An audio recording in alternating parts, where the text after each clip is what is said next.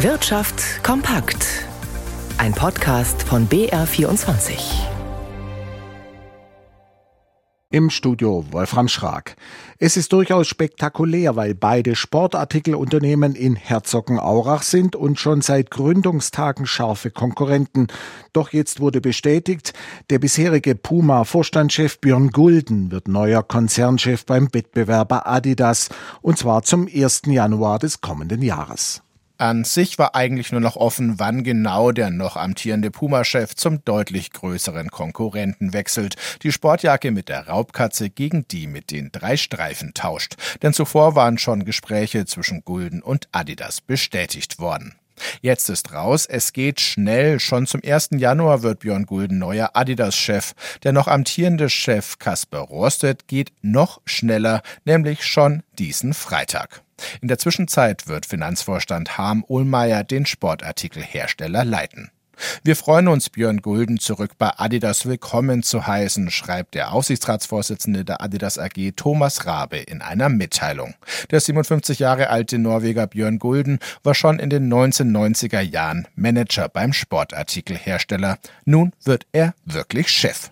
Der Chefwechsel bei Puma war da schon beschlossene Sache. Dort wird Vorstandsmitglied Arne Freund auf Björn Gulden folgen. Aus Herzogenaurach, Matthias Holthus-Rüth. Der fränkische Autozulieferer Schaeffler wird in den kommenden Jahren 1300 Stellen streichen, 1000 davon in Deutschland. Damit ist Schaeffler nicht allein. Nicht nur das Unternehmen aus Herzogenaurach, sondern auch andere bayerische Zulieferer stellen sich neu auf, auch wegen des Umbaus zur Elektromobilität. Doch es gibt im Freistaat auch Firmen, die von dieser Transformation profitieren. Nicht nur bei Schaeffler stehen derzeit viele Arbeitsplätze auf der Kippe.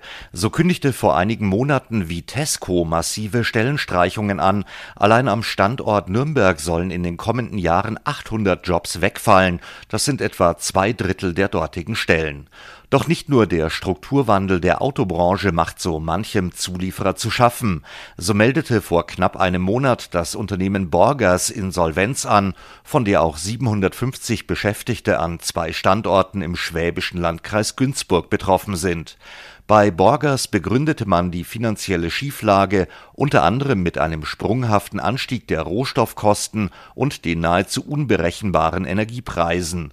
Vom Umbau der Automobilbranche profitiert dagegen unter anderem Infineon. Die zunehmende Elektrifizierung der Fahrzeuge spielt Deutschlands größtem Halbleiterkonzern in die Hände auf Themen wie Elektromobilität und autonomes Fahren setzen auch zahlreiche Start-ups, die in den vergangenen Jahren in Bayern entstanden sind. Sie stehen oft in Kontakt mit neuen Herstellern, die sich vermehrt im Freistaat ansiedeln, darunter E-Auto-Spezialisten wie die chinesische NIO. Stefan Liener, München der Rückversicherer Munich Re hat trotz des Hurrikans Ian in Florida ein solides Quartalsergebnis eingefahren. Mit knapp 530 Millionen Euro hat der Münchner Konzern gut 40 Prozent mehr verdient als vor einem Jahr. Der Wirbelsturm Ian hat nach Angaben des weltgrößten Rückversicherers Schäden von rund 60 Milliarden Dollar angerichtet. Das belastet die Rück mit 1,6 Milliarden.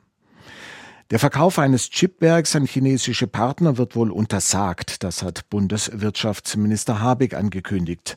Der Chiphersteller Elmos aus Dortmund wollte eine seiner Fabriken an eine Tochterfirma eines chinesischen IT-Konzerns verkaufen. Banken in der Europäischen Union müssen ab 2025 mehr tun, um Risiken abzufedern, vor allem wenn sie Kredite an kleinere und mittelständische Unternehmen vergeben, die von keiner Ratingagentur geprüft werden. Die Finanzminister der 27 EU-Staaten haben sich auf eine entsprechende gemeinsame Position verständigt.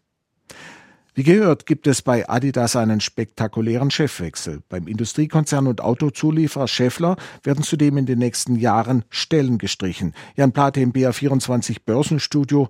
Wie reagieren denn die Anleger von Adidas und Scheffler?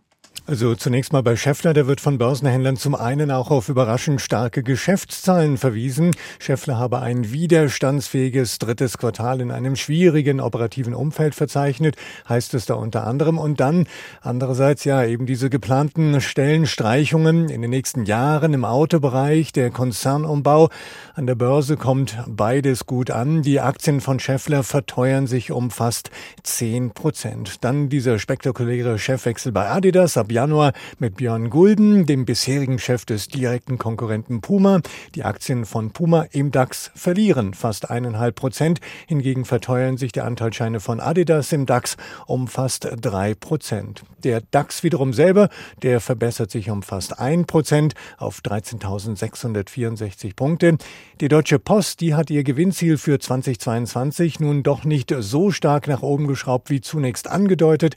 Die Aktien der Deutschen Post hinken heute heute dem DAX ein bisschen hinterher und der Euro bewegt sich bei einem Dollar 0054.